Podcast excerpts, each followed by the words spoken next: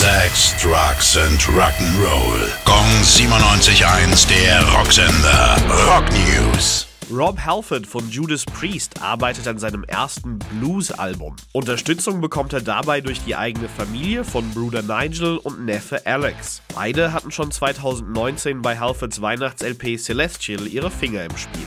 Die Halford Family hat bislang großen Spaß an dem Projekt und einen Erscheinungstermin gibt's deswegen noch nicht. Anders ist das bei Sabaton. Das neue Album The War to End All Wars kommt am 4. März, wie sie jetzt bekannt gegeben haben. Typisch für die Band drehen sich die Songs dabei vor allem um Krieg und Schlachten. Dieses Mal besonders um den Ersten Weltkrieg. Die Schweden haben sich außerdem einen Haufen Sondereditionen überlegt. Das Album erscheint unter anderem auf CD, Schallplatte und Kassette. Gong 97.1, der Rocksender. Rock News. Sex, Drugs and Rock'n'Roll.